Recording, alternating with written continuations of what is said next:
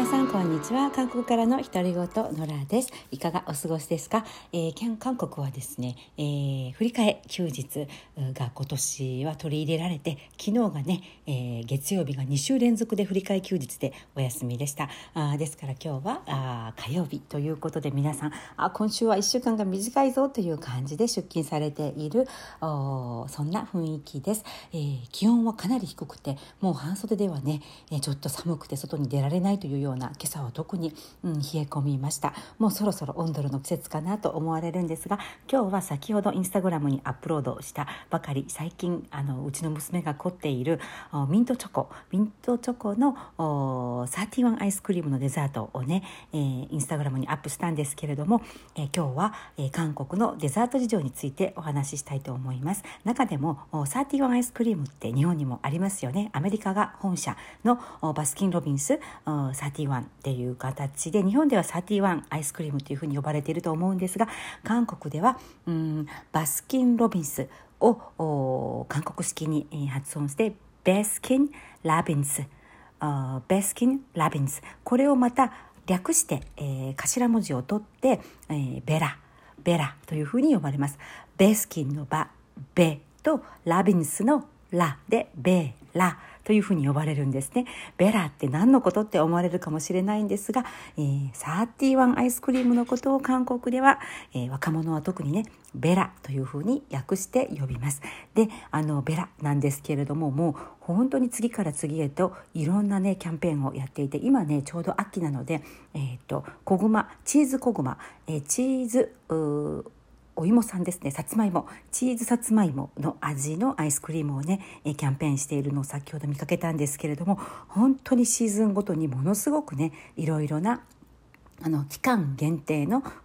アイスクリームとかねそれ以外ケーキですとかマカロンとかをキャンペーンでやっていますけれども、えー、結構ね成功しているなというふうに感じます。でちなみに韓国での31アイスクリーム、えー、メニューがちょっとね日本と異なって日本にはないメニューとかもあるんですけれども、えー、よく売れ筋、えー、ナンバー3最近の売れ筋ナンバー3を挙げますと1位がですね、えー、お母さんは、えー、外科医人お母さんは宇宙人とも訳されることがあるんですけれども「オンマーナニュエゲイン」これが常にトップランキング3位の中に入っているそうです。えー、これはねチョコレートベースのアイスクリームなんですけれどもチョコボールがねゴロゴロ入っていて、えーとね、日本にはないって聞いたんですよね日本のサーティワンにはなくてアメリカには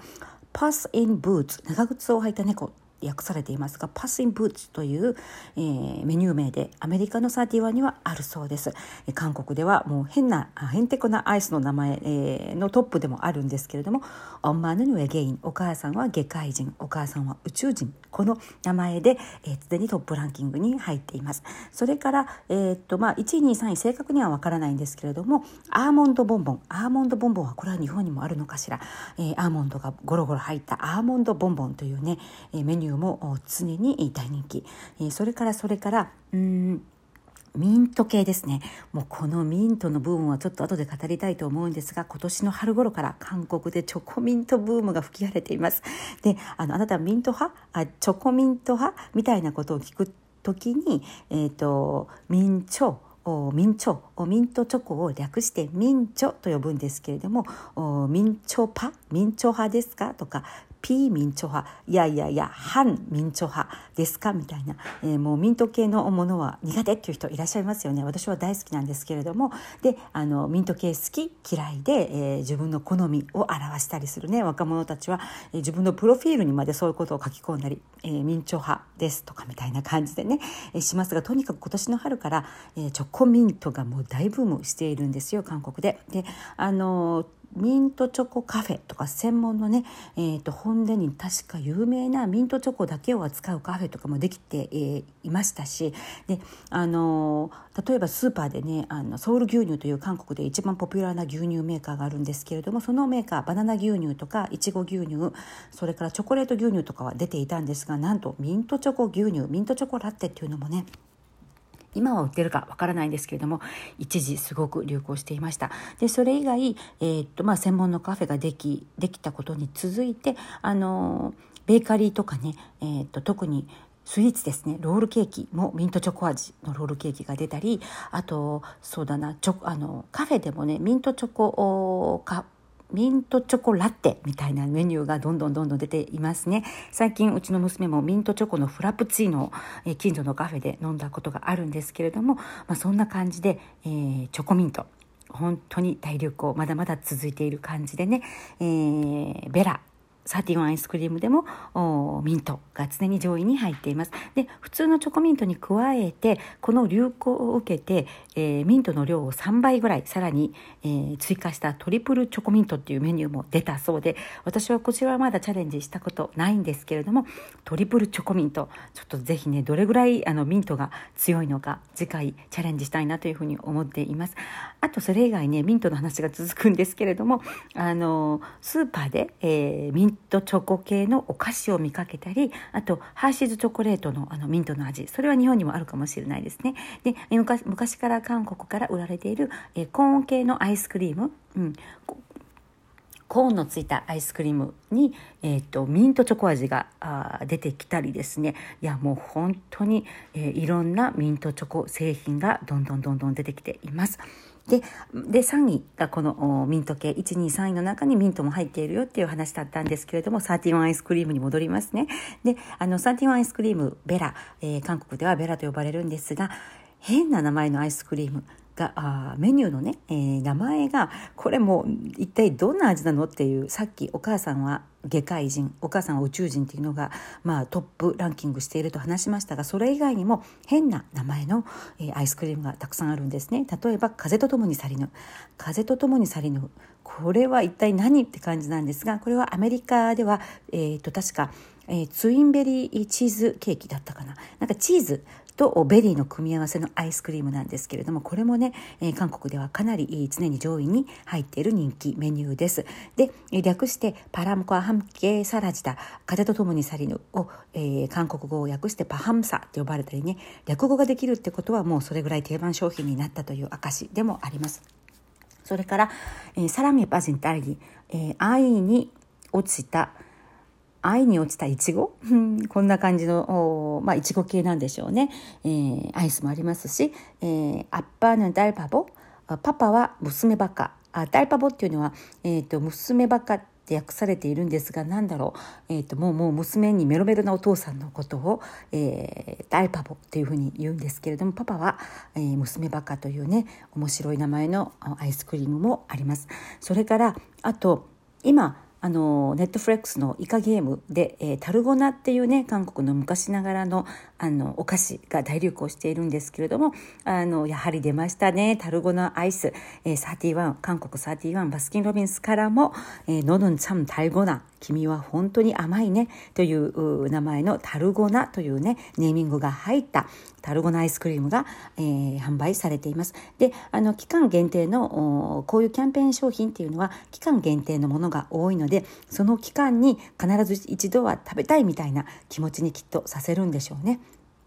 例えば、えーと、チョコミントの場合はミントチョコボンボンシェイク、えー、ミンチョボンボンシェイクなどがあ期間限定で、えー、今年の夏だったかな発売されていてかなり話題に、えー、なっていました。あと私は個人的に、えー、31韓国のバスキン・ロビンスに行ったらアイスクリームよりは、えーと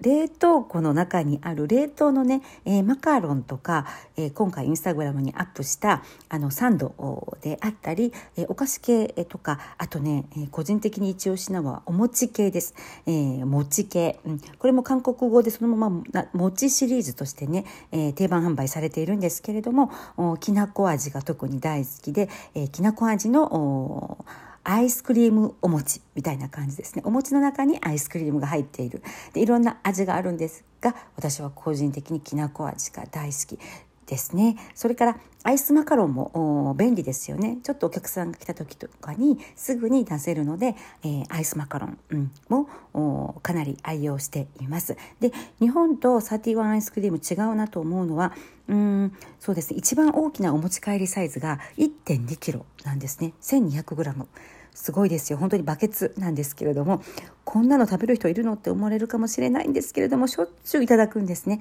であのクーポンで、えー、先日も会社から会社の上司、からこのクーポンをハーフガロンのクーポンをいただいたんですけれども 1200g 分6種類のアイスクリームを選べて本当にバケツのような、えー、この筒型のね、えー、容器の中に6種類選ぶとグイグイグイグイ押し込んでえー、っと重さを測って1 2キロ 1200g はいどうぞみたいな感じなんですけれどもどうやって食べるのってよく聞かれるんですが、えー、一般的な韓国の家庭では多分スプーンでみんなで付き合う形が多いと思います。で残ったらまた蓋閉めて冷凍庫へみたいなねもちろん取り分けて食べる、えー、ケースもあると思うんですけれどもバケツサイズの巨大な、えー、31アイスクリームベラアイスクリームをみんなで付き合うっていうのがね、えー、普通に見られる風景でもありますまあねコロナでこれからはそういう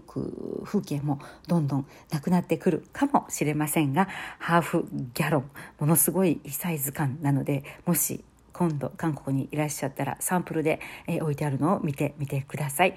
はいということで今日は、えー、韓国の31事情についてお伝えしました韓国31はベラと呼ばれる背景でした、えー、もしよろしければインスタグラムの方も覗いてみてくださいはいということで皆さん今週も健やかな1週間お過ごしください韓国より TJ ノラでした감사합니다안녕